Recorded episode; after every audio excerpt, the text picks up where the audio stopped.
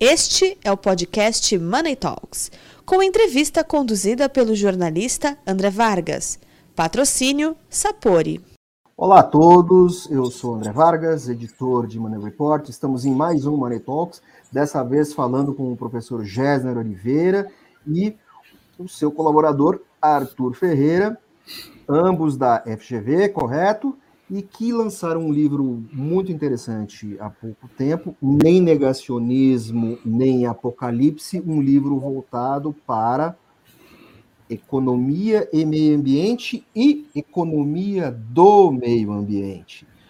Já tinha entrevistado o Arthur há um tempo atrás e me ocorreu de falar com ele e com você, Gessner, por causa do último relatório do IPCC, o painel climático das Nações Unidas que foi apresentado de uma maneira muito alarmista, apontando eventos climáticos cada vez mais extremos. E essa questão no Brasil ganhou não ganhou a, a, atenção que talvez devesse. Ficou uma coisa muito no campo das ideias. A questão, a questão ambiental no Brasil está muito ligada à preservação da Amazônia, mas existe mais coisa envolvida. E a principal é o seguinte: esses impactos climáticos podem afetar de que maneira e com que intensidade as duas atividades em que o Brasil tem sido muito bom ao longo dos últimos tempos, mesmo nesses tempos de pandemia, nesses tempos de crise econômica, eh, que nós parecemos jamais sair, vivemos nesse looping econômico, como isso pode afetar a soja e a pecuária que são as atividades que têm mantido a balança comercial brasileira no positivo? Olha, André, de forma dramática, viu? Acho que as questões levantadas uh, pelo Money Report, por seu intermédio, são ótimas e é um prazer estar aqui com o Arthur uh, para discutir esses, esses temas. Eu acho que o que o relatório traz é mais uma evidência, só que dessa vez com ah, modelos mais completos, é, portanto, com resultados mais robustos, de que o, o intervalo de variação da temperatura, o potencial de aumento da temperatura média do planeta é, é elevado e pode acarretar, e, e se nada for feito, deve acarretar é, mudanças climáticas muito significativas. Por que, que isso interessa é, ao Brasil em particular? Porque o, um dos segmentos, como você bem apontou, um dos segmentos mais importantes e que tem sido chave é, para, sobretudo, uma situação de contas externas favorável, um saldo comercial é, é, recorde neste ano, um desempenho da, da soja e também da pecuária, como você mencionou, excepcionais, é, isso é, fica comprometido é, diante é, de é, profundas mudanças que podem ocorrer, é, por exemplo, no cerrado, né? e que afetam diretamente a produtividade e o desempenho é, das culturas nas quais a gente tem é, tido um desempenho tão, tão bom. Então, isso, é, por si só, só essa perspectiva já coloca expectativas e coloca mais riscos sobre a nossa atividade. Então, é algo que o Brasil deve olhar, e os, o setor do agronegócio deve olhar com muita atenção. Né? Então, eu, eu acho, talvez, talvez, André, vale a pena a gente, só, só para estar tá todo mundo na mesma página, o que, que foi publicado, né? Porque uh, um monte, tem, tem, um monte de, uh, de slogan, um monte de, e, e, as pessoas não sabem, é um relatório de 700 páginas, uh, densíssimo, complexíssimo. o, o, o, o, IPCC... O que, o que é o IPCC? E você estava comentando comigo que ele está dividido em algumas partes e algumas, alguns segmentos ainda não foram publicados. Explica para o nosso público o que, o que é esse relatório, como ele foi uhum. montado, e tenta traçar, por favor, é, é, uma comparação entre o primeiro e o, e o, hum. o atual. Beleza, beleza, André, vamos lá. O IPCC é o órgão das Nações Unidas para o clima, é, e o relatório que ele está publicando é, é um relatório em três partes, e foi publicada a primeira delas, que é o estado da ciência do clima, ou seja, a parte de ciência física, química, biologia, climatologia, o que vai acontecer com o clima. Tem mais duas partes que vão sair até o final do ano que vem, que são qual será o impacto disso na sociedade e o que fazer para mitigar. Então, tudo isso o IPCC ainda não, não falou sobre. Ele só falou pre, uh, quais são o que os modelos do IPCC prevêem sobre como será o estado do clima. É, o relatório tem 234 autores e 517 colaboradores, ou seja, são as 500, uh, as 750 pessoas de 60 países diferentes que mais entendem de clima no mundo. É, você pediu uma comparação entre os relatórios. O primeiro relatório do IPCC, na década de 90, né, do, do ano de 1990, usou satélites com resolução de 500 quilômetros e 1.800 estações de, de, medição de temperatura e dados indo até o século XVIII, até o século XIX de temperatura. Esse relatório que saiu esse ano usou um satélite 20 vezes, com uma resolução 20 vezes melhor, ou seja, 25 quilômetros de, de, de resolução, mais de 40 mil estações de medição de temperatura e dados indo até o século XVIII agora. Ou seja, é, por que, que a gente deveria considerar? Eu não apostaria meu dinheiro que o IPCC está errado. São as 750 pessoas que mais entendem e que têm mais acesso a recursos para medir clima e fazer modelos climatológicos e usam supercomputadores do mundo inteiro. Então, é, o índice de acerto dos relatórios do IPCC passados é bastante grande. E ele é, inclusive, considerado, como ele depende de um consenso de, de, tantos cientistas de tantos lugares, e depois precisa passar pelo crivo da ONU, ele é geralmente bastante conservador. Então, se eles estão falando que ele a situação não é está. Tão apocalíptico assim. Não é, apo...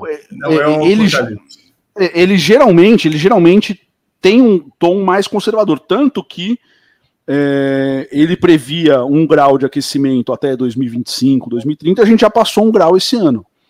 Então, é, ele é sempre conservador na. na o, os, os, últimos cinco relatórios foram mais conservadores, então a gente viu impactos maiores do que os relatórios. É, então, eu não apostaria dinheiro nesses caras estarem errados, André. Meu caro, falando em apostar dinheiro, vamos, vamos, vamos falar, vamos falar português. Vamos, por favor, é, tragam seus martelos e seus machados à mesa. Vamos falar português. Assim, é, como é que a gente explica para os brasileiros, não só o homem de negócio, não só o investidor, como, como, como a gente explica que as pessoas vão ficar mais pobres com a mudança climática? Como é que a gente explica isso, sim, em português? Olha, uma tentativa aqui, André. É, o, toda vez que você tem extremos uh, climáticos, você tem impacto sobre coisas que doem no bolso. Exemplo, é, é, períodos de estiagem mais prolongados. Aliás, a gente está vivendo um período de estiagem é, prolongado. É, o que, que acontece? Nesses uh, períodos, você tem impacto sobre as, a produção agrícola, sobre a safra, sobre a oferta agrícola. Uh, isso leva um, uma, essa diminuição de oferta agrícola leva uma elevação de preço uh, de alimentos e isso reduz o poder aquisitivo das pessoas sendo que as faixas de renda mais uh, baixas, as camadas mais vulneráveis, são aquelas cujos orçamentos têm, uh, têm na alimentação um item mais importante. Né? Então, você. Uh, a, o impacto sobre, sobre a cesta de consumo é bastante forte.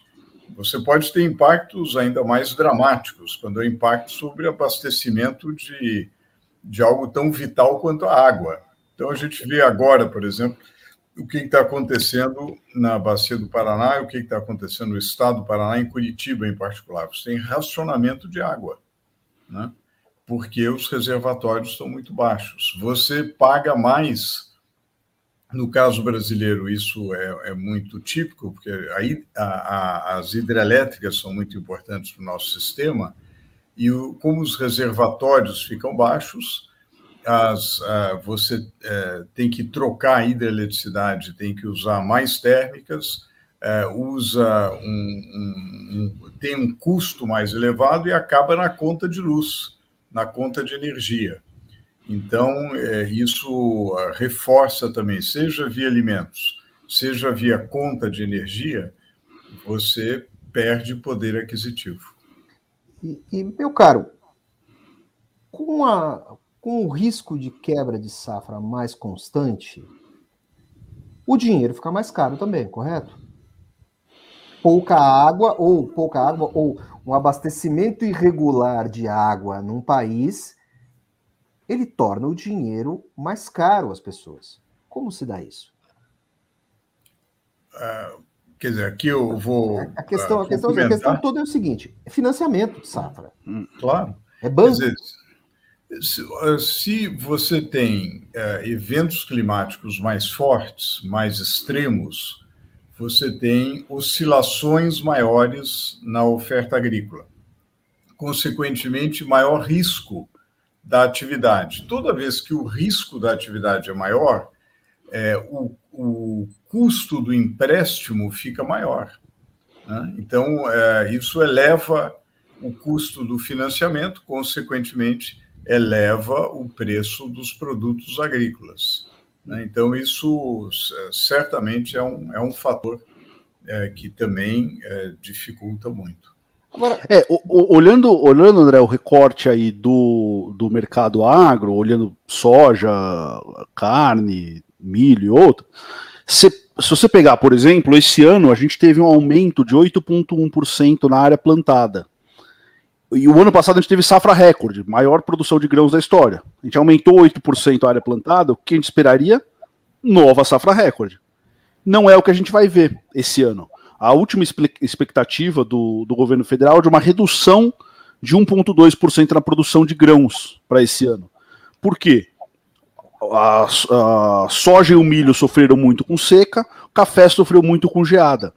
Então, esses eventos climáticos, do lado da oferta de produtos agrícolas, é, essas quebras de safra já estão se mostrando, é, já estão se realizando, né, se mostrando realidade. É, o Brasil depende bastante, depende, o crescimento do, do PIB do agronegócio, PIB agrícola, do valor da, da produção, dependeu bastante do ganho de produtividade, que seria muito ruim para o país se fosse revertido por questões climáticas. Isso olhando do lado da oferta. Então, é, a gente vem falando, o Brasil aumentou a produtividade, a produção cresceu acima da área plantada. Esse ano a gente teve uma, uma, uma quebra de safra importante. E a gente tem que olhar também, além do lado da oferta, os riscos do lado da demanda.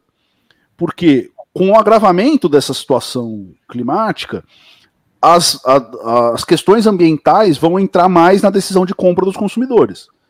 É, por por é, sendo elas correspondendo à realidade ou não. Então você vê supermercado europeu falando que não quer comprar carne do Brasil. É, por quê? Por causa de problemas como desmatamento ilegal, que é um problema gera uma quantidade de emissão muito grande e é um problema de escala global e não gera valor para o país. Então a gente aceitar desmatamento ilegal é uma coisa que totalmente descabida. E é além é disso. É burro. É burro, é burro, é burro, é burro. A gente tá queimando é floresta.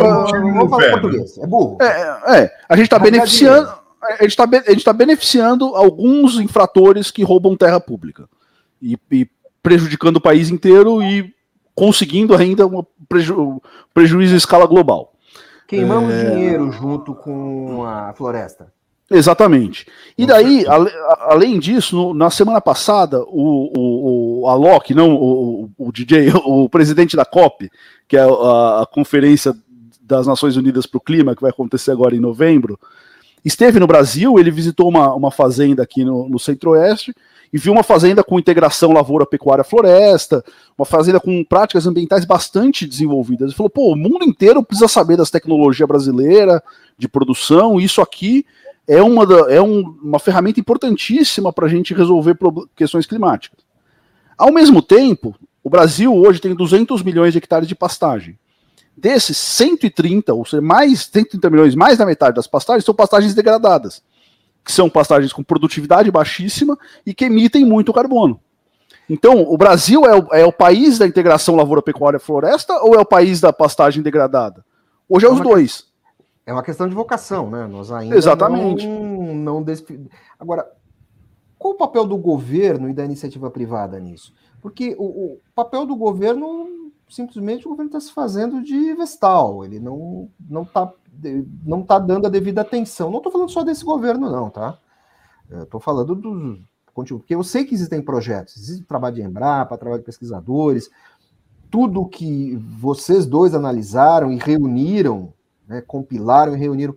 Agora, parece que não tem uma postura muito ativa por parte do governo e parte da iniciativa privada, a parte da iniciativa privada que está mais próxima do agro, não me parece muito interessada nisso. A parte mais sofisticada da produção econômica, ligada à tecnologia, está preocupado com ESG, está preocupado com produtividade, está preocupado com o futuro. Mas quem está é, diretamente relacionado com a produção no campo parece que não está muito preocupado, parece que assim, quer deixar para depois. Como é que isso poderia ser feito? Essa, essa, essa união entre os interesses, que são aparentemente conflitantes, mas não deveriam ser. Porque você mesmo falou, o Brasil tem soluções. Só que essas soluções estão aí e nós já resolvemos algumas questões no passado, uh, independente de qualquer crítica, são muito mais difíceis. O Brasil implantou, criticando ou não, implantou uma coisa chamada Proálcool, que saiu do zero. Você pode até dizer, ah, acabou com a classe média rural no interior de São Paulo. Tudo bem. Já foi. Mas como é que a gente. É, foi uma implantação muito mais difícil, porque ela não seguia uma lógica, não, não seguia a lógica natural produtiva do modelo econômico.